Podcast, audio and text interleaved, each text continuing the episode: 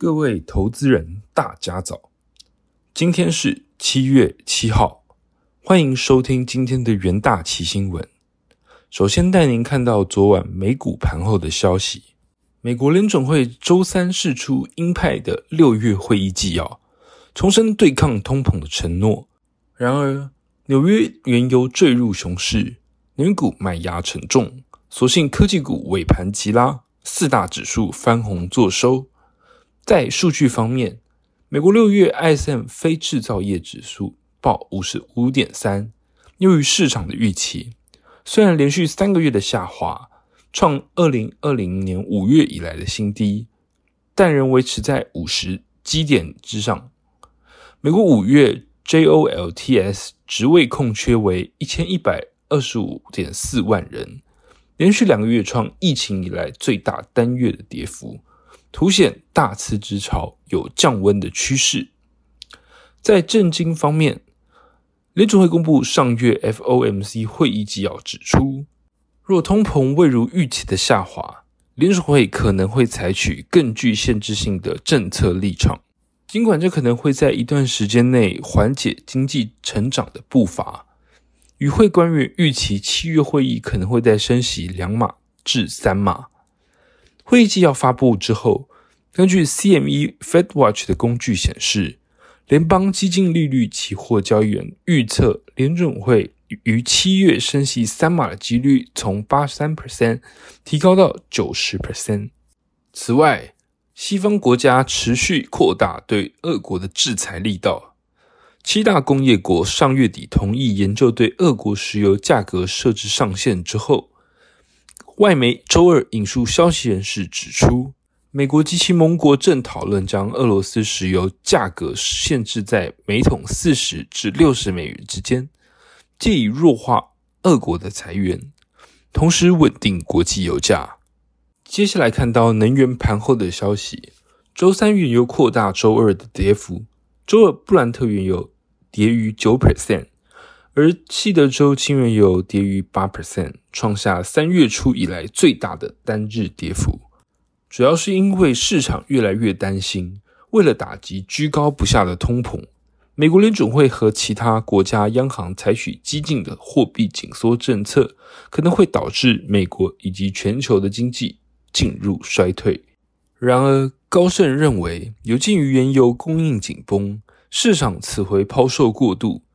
其报告表示，自六月中旬以来，价格和炼油利润率的下降，现在相当于石油市场在价格上反映今年下半年到二零二三年全球 GDP 成长预期下修一点一 percent 的情形。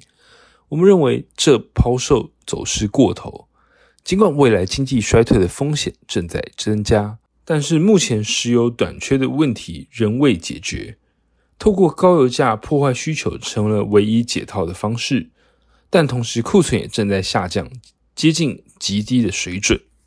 接着看到亚马逊的相关讯息，英国反垄断监管机构正对亚马逊进行调查，原因是该公司让自己的卖家在其市场上相对于第三方有不公平的优势，进而损害竞争。此举也加剧全球监管机构对亚马逊的审查。亚马逊的发言人表示，公司将完全配合调查，并补充。销售合作伙伴的销售额比亚马逊的零售额成长速度更快。此外，根据英国金融时报报道，作为欧盟协议的一部分，亚马逊将与竞争对手共享数据，并为买家提供更广泛的商品选择。报道也指出，亚马逊将其市场上的第三方卖家提供讯息，帮助他们在线上销售更多的产品。接下来进入三分钟听股期的单元。首先看到友达期货，今年以来由于面板需求的转弱，导致面板报价持续下跌，使得面板产业营运遭遇逆风。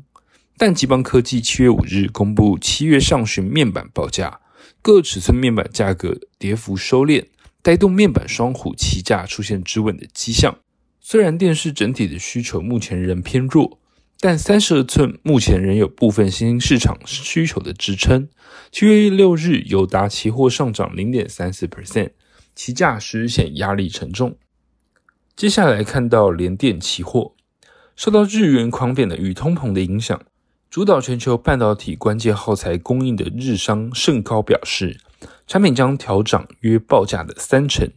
研磨液等特用化学品指标供应商昭和电工也宣布涨价两倍，而盛工和昭和化工是联电的耗材供应商，使得联电将面临成本上与需求转淡的双重压力。